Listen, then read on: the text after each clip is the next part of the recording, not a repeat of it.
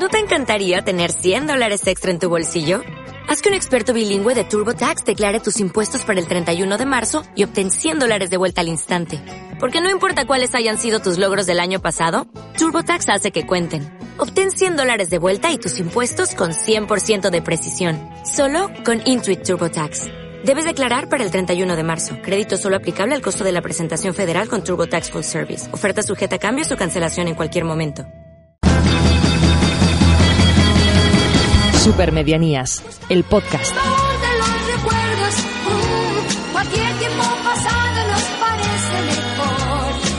La vista atrás Esto es Supermedianías. Mirar hacia adelante es vivir sin temor.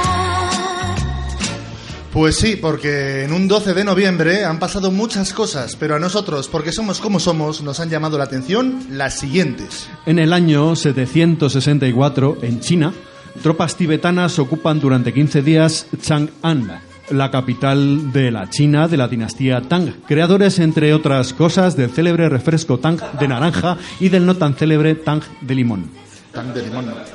En 1912 descubren en la Antártida el cadáver congelado del explorador británico Robert Scott, nacido en 1868 y cuya imagen sería años después plagiada a dolor para dar vida a la imagen de los ultracongelados el capitán Pescanova. En 1927, León Trotsky es expulsado del Partido Comunista de la Unión Soviética, dejando a José Stalin el control absoluto de la URSS. Años más tarde, Winston Churchill declararía: Veo en el Partido Comunista Soviético que todo es maldad y terror, pero cuando veo al ladrón de Stalin y su bigotazo, todo se me pasa. En 1933, en el lago Ness, en Escocia, por primera vez una persona afirma haber tomado fotos del monstruo del lago Ness, Nessie. A su vez, en un pueblo de España, en el bar Lola, fotografían al más feo de sus vecinos en un descuido, dando origen a la leyenda del monstruo de Leganés.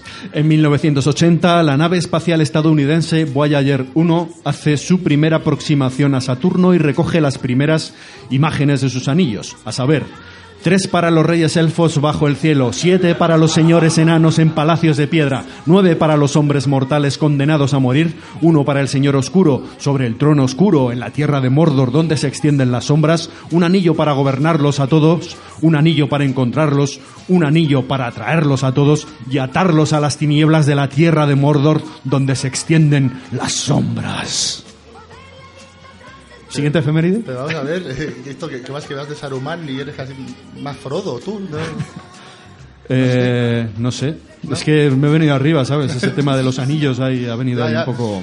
En el año 2001 en Nueva York se reúnen por última vez los tres ex-Beatles vis- vivos hasta la fecha. Paul McCartney, Ringo Starr y George Harrison, a petición expresa de este último, quien fallecería 17 días después, el 29 de noviembre. O sea, que dijo, mira, si no nos juntamos me muero y si no también. Ya.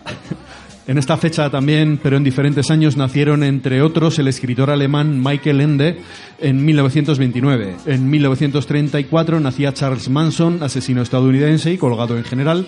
En 1978 nació el exfutbolista Miguel Ángel Ferrer Martínez, más conocido como Mista, pese a no ser el creador de la cerveza con refresco, de limón, que lleva su nombre. Y también en 1982 vino al mundo la actriz estadounidense Anne Hathaway.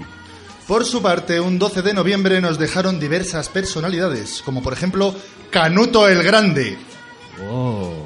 rey vikingo de Dinamarca, Noruega e Inglaterra y seguramente patrón de los fumetas, en 1035. En 1989 fallecía Dolores Ibarruri, la pasionaria, política comunista española, y en 1999 fallecía Antonio González Batista, que no es el luchador, sino el, el pescailla, guitarrista y cantador español y viudo de la faraona Lola Flores. Escucha el programa completo en supermedianías.com y en nuestro canal de iVoox Supermedianías.